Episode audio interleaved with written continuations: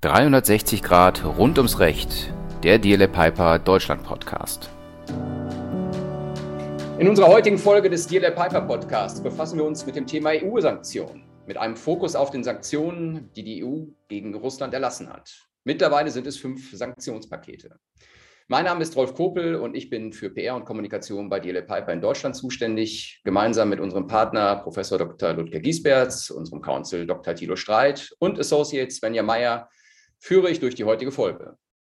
Ludger, Thilo, Svenja, vielleicht wollt ihr euch einfach kurz vorab vorstellen. Ja, mein Name ist Ludger Giesberts, äh, Partner hier im Kölner Büro äh, und Leiter der Praxisgruppe Litigation und Regulatory im Bereich Außenwirtschaftsrecht, FDI, äh, seit vielen Jahren tätig.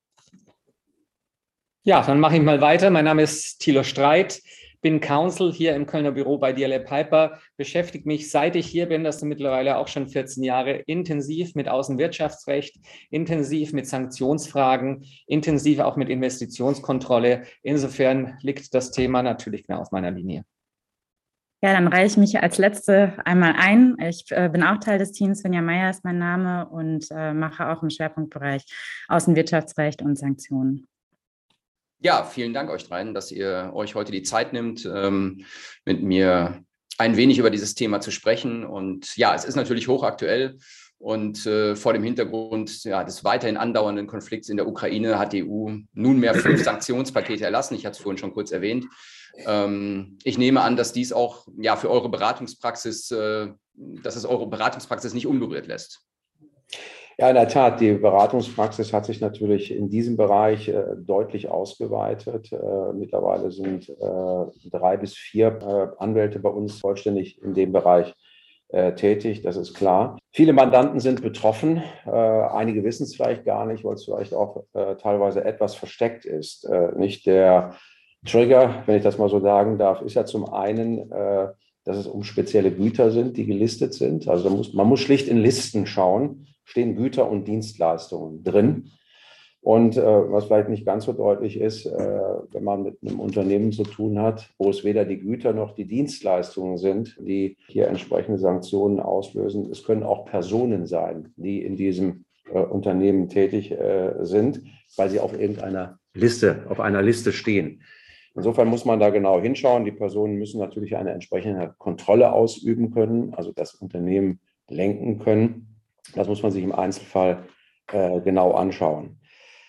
Stellen sich natürlich eine Vielzahl von Fragen in der Beratungspraxis in solchen Fällen schaut man ganz gerne, was sagt denn eigentlich die äh, Kommission oder vielleicht auch äh, die BAFA dazu. Das ist leider noch nicht so viel. Das hängt natürlich auch damit zusammen, dass die Behörden den neuen Entwicklungen nicht ganz hinterherkommen. Insofern, da so ein gewisser Stau, könnte man beinahe sagen, vorhanden ist. Wünschenswert wäre das natürlich, weil das Außenwirtschaftsrecht ist per se immer schon eine politische Materie gewesen, aber in diesen Zeiten und mit diesen Regeln natürlich insbesondere. Insoweit wären Handreichungen äh, wünschenswert. Bis dahin hilft uns weiter die Praxis und die Erfahrungen, die wir über die Jahre gewonnen haben in solchen Mandaten, insbesondere auch in politischen äh, Mandaten, weil da gehört manchmal viel Fingerspitzengefühl dazu. Gibt es denn eine, ja, wie soll ich sagen, eine Art Umsetzungsfrist oder ähnliches für Unternehmen, was berücksichtigt oder die berücksichtigt werden muss? Nein, leider nicht. Also die Sanktionsregime gelten mit dem Tag der Veröffentlichung im ähm, Amtsblatt der Europäischen Union. Das heißt eigentlich ab sofort. Ähm, dementsprechend können sich Unternehmen auch nicht wirklich darauf vorbereiten. Da ist ja, man kann nicht vorhersehen, was veröffentlicht wird. Man hat eventuell eine Ahnung ähm, durch die Kommunikation, die im Vorfeld stattgefunden hat. Allerdings kann man halt nie genau sagen, was jetzt auftaucht. Deshalb ist es eben ratsam, immer die Amtsblätter zu checken. Ähm, es gibt eine Art, oder manche Regelungen sehen Ausnahmetatbestände vor. Das heißt, dass entweder eine Regelung komplett ausgenommen ist, also spezielle Güter unter bestimmten Voraussetzungen ausgeführt werden dürfen oder aber unter einem Genehmigungsvorbehalt gestellt werden. Das gilt aber jetzt äh, speziell mit Blick auf Russland nur für Verträge, die vor dem 26. Februar geschlossen wurden und da wiederum auch mit Einschränkungen. Das heißt, äh, im Prinzip kann man sagen, es gibt keine richtige Umsetzungsfrist, wie man sie eventuell von ähm, anderen Rechtsakten kennt. Aber vielleicht kann Thilo da noch mal ein bisschen aus der Praxis berichten. Ja, dabei muss man auch so ein Stück weit beachten, bei verschiedenen Gütern gelten verschiedene Fristen, bis wann ein Vertrag geschlossen sein muss, bis wann sie ausgeführt werden dürfen. Muss man sich also sehr genau in die Güterlisten angucken, was ist eigentlich mein Gut, um was geht es hier. Wir wurden da oft auch sehr, sehr schnell ja, betroffen von Mandanten, die bei uns angerufen haben und gesagt haben, hört zu, ich will eigentlich morgen eine große Sendung nach Russland schicken. Ich habe hier Güter, die plötzlich auf diesen Listen stehen. Was kann ich tun? Fallen sie tatsächlich unter Listen? Könnt ihr uns diesbezüglich unterstützen, ähm, zu klären, ob in dem Fall ging es beispielsweise um Batterien, ob wir Batterien weiterhin nach Russland schicken können, denn Batteriezellen waren beispielsweise von den Sanktionen erfasst. Da geht es also auch so ein Stück weit um die Erfahrung, mit den Sanktionslisten umzugehen. Oder ein weiteres Beispiel, bei einem Mandanten von uns sollten Güter abgeholt werden. Und es war wirklich nicht klar, ob diese Güter auf der Liste stehen oder nicht. Tatsache war dann, dass der Mandant aufgrund der eigenen Compliance ja, äh, Regeln, die sie sich gegeben haben, entschieden hat, den LKW länger stehen zu lassen und lieber die Kosten zu tragen, als hier das Risiko eines Sanktionsverstoßes ähm, geschehen zu lassen. Das heißt, es ist wirklich etwas, wo Unternehmen sehr, sehr schnell, sehr, sehr effektiv reagieren müssen, um zu verhindern, dass es hier zu möglichen Verstößen kommt. Wenn wir noch mal ein bisschen konkreter werden, Thilo, Svenja, also worauf sollten Unternehmen ganz besonders achten? Ist jetzt nur der Vertriebsbereich von Unternehmen betroffen? Also nein, die Sanktionen betreffen nicht nur den Vertrieb. Äh, Sanktionen können genauso gut den Einkauf betreffen, wie auch die Produktion. Auch die Buchhaltung kann betroffen sein, da es hier eventuell um Rückzahlungen, Vorauszahlungen, jegliche Art von Zahlungen gehen kann. In diesem Bereich können auch Dritte zwischengeschaltet sein. Das heißt nicht der direkte Vertragspartner, den das Unternehmen eventuell schon durch den Vertrieb gescreent hat, ist äh, betroffen. Das heißt, ein erneutes Screening muss stattfinden. Es kann auch sein, dass beispielsweise Schweizer Unternehmen äh, zum Problem werden können, wenn diese in Verbindung mit sanktionierten Personen stehen. Das ist vielleicht auf den ersten Blick nicht offensichtlich. Äh, da muss man vielleicht zweimal hinschauen, um das Problem zu erkennen. Ähm, Darüber hinaus kann es natürlich auch sein, dass Tochtergesellschaften betroffen sind, wenn in den Tochtergesellschaften Europäer ähm, sanktionsrelevante Entscheidungen treffen, dann ist hier liegt ein Verstoß vor. Das heißt, ähm, auch dort muss man aufpassen, dass diese Personen entweder keine Entscheidungen mehr treffen oder nur noch in einem geringen Umfang Entscheidungen treffen, die nicht sanktionsrelevant sind. Ähm, ja, aber vielleicht kann auch hier wieder ähm, Thilo nochmal einhaken und Praxisbeispiele geben. Ja, also man muss dabei beachten, dass es nicht nur um Schweizer Unternehmensdingen geht, sondern es kann jedes europäische Unternehmen betroffen sein, das auf die eine oder andere Art und Weise kontrolliert sein kann von Personen, die auf den Sanktionslisten stehen. Und gegenüber all denen, das können auch deutsche Unternehmen sein, das können andere europäische Unternehmen sein, können amerikanische Unternehmen sein, muss man darauf achten, keine Zahlungen zu leisten, wenn entsprechend Kontrolle besteht. Darüber hinaus ähm, ist ein ganz besonders wichtiger Punkt. Viele deutsche Unternehmen haben russische Tochterunternehmen und haben gewisse Matrix-Management-Funktionen diesbezüglich. Also beispielsweise sitzen sie an einem Punkt, wo sie entscheiden, ob bestimmte Güter an Vertragspartner in Russland geliefert werden oder nicht. Aus Deutschland heraus, aus anderen europäischen Staaten heraus. Man spricht diesbezüglich von sogenannten Greenlighting. Greenlighting heißt, ich entscheide darüber, was dieses Unternehmen macht in bestimmten Bereichen. Und sobald ich als europäisches Unternehmen in einer solchen Greenlighting-Funktion drin bin als deutsches Unternehmen, ähm, habe ich die Verantwortung dafür, dass auch das russische Unternehmen, was ja sozusagen meine verlängerte Werkbank diesbezüglich ist, compliant handelt, also nicht an sanktionierte Personen liefert und keine Güter liefert, die sanktioniert sind. Das ist für viele Unternehmen, die in Russland äh, Tochterunternehmen haben, eine ganz, ganz große Herausforderung. Die haben zum, teilweise die, zum Teil die Lager voll. Nichtsdestoweniger können sie nicht an ihre Vertragspartner liefern, weil die europäischen Unternehmen, weil die deutschen Unternehmen Kontrollfunktionen wahrnehmen, die die deutschen bzw. europäischen Unternehmen in die Sanktionsbredouille bringen würden. Okay, vielen Dank. Ähm, Ludger, vielleicht nochmal an, dich äh, die Frage zum, ähm, zum Stichwort Beteiligung. Ähm, wann genau kann denn eine solche Beteiligung oder eine Beteiligung insgesamt bei einem Vertragspartner für ein europäisches Unternehmen zum Problem werden?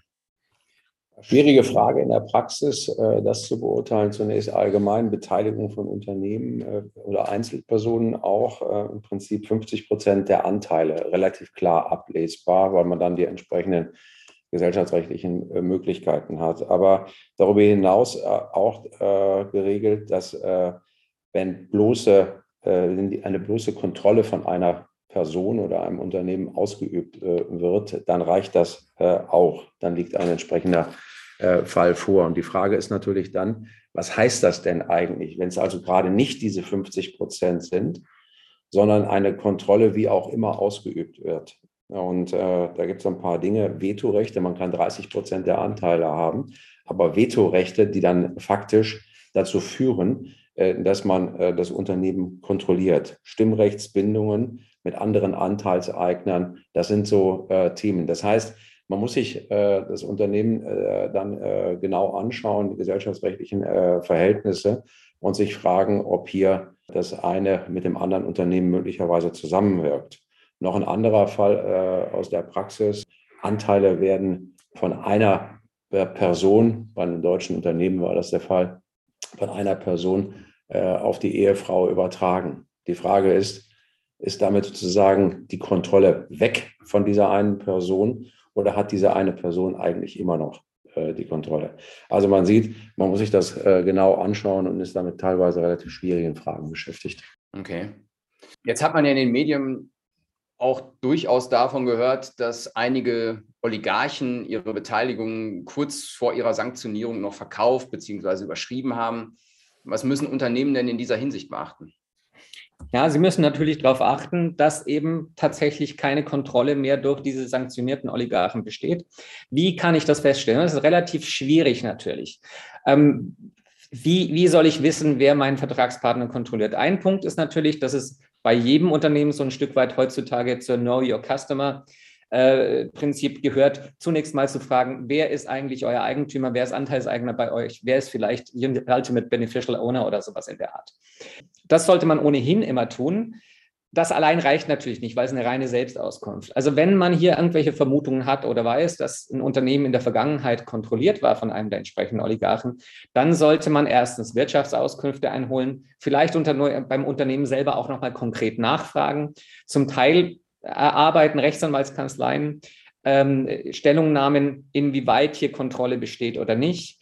Ähm, zu guter Letzt besteht immer die Möglichkeit, beim BAFA eine Anfrage zur Sanktionsliste oder sowas zu machen. Ob das dann im Ergebnis weiterhilft, ist offen. Es kommt immer auf eine konkrete Einzelfalleinschätzung ein.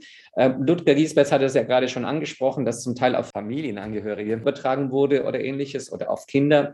Ähm, da sagt, äh, sagen die deutschen Behörden relativ eindeutig, das ist voneinander unabhängig. Wir haben es mit unabhängigen Personen zu tun. Aber wenn es sich aufdrängt, dass diese Leute keine wirtschaftlichen Tätigkeiten wahrnehmen, ähm, weil sie überhaupt keinen sonstigen Wirtschaftsbezug haben, dann besteht eventuell doch eine Wahrscheinlichkeit, dass sie nur als Strohleute ähm, vorgehen. Und insofern sind es so gewisse Punkte, man muss sich das wirklich bei jedem Unternehmen konkret ansehen.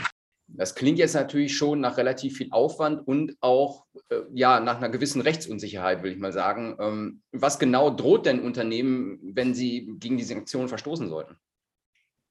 Ja, ist ein bunter Strauß äh, von äh, Sanktionen. Ich fange mal mit dem an, was nicht ganz so im Blick ist. Eintragung ins Unternehmenszentralregister bei Verwaltungssanktionen, was relevant sein kann. Und das ist jetzt das Entscheidende äh, bei Ausschreibungen. Ja, das heißt, äh, wenn man da steht, kann man möglicherweise nicht an einer Ausschreibung teilnehmen. Das ist natürlich für Unternehmen von besonderem Interesse, äh, die einen Großteil ihres Geschäftes auf der Grundlage solcher Ausschreibungen äh, machen. Ja, möglicherweise deutlich einschneidender als das, was auch noch als Sanktion zur Verfügung steht. Das sind ganz normale Geldbußen nach Ordnungswidrigkeiten gesetzt, allerdings auch Strafen für einzelne verantwortliche Personen, Geschäftsführung, äh, Vorstand, Freiheitsstrafen von drei Monaten bis fünf Jahren. Relativ saftige Strafen sind das. Und äh, bei Unternehmen Geldbußen von bis zu 10 Millionen äh, Euro pro Verstoß. Gegebenenfalls auch eine Einziehung von Umsätzen, was äh, sehr wahrscheinlich äh, regelmäßig härter trifft als äh, die einzelne Geldbuße. Also man sieht, ein, bunter Strauß von vergleichsweise harten Sanktionen, wenn man das mit anderen Bereichen im öffentlichen Recht äh, vergleicht. Wir sind auch zu dem Thema, dass äh, einzelne Personen als unzuverlässig eingestuft werden und damit äh, bestimmte Beschäftigungen nicht mehr in Betracht kommen.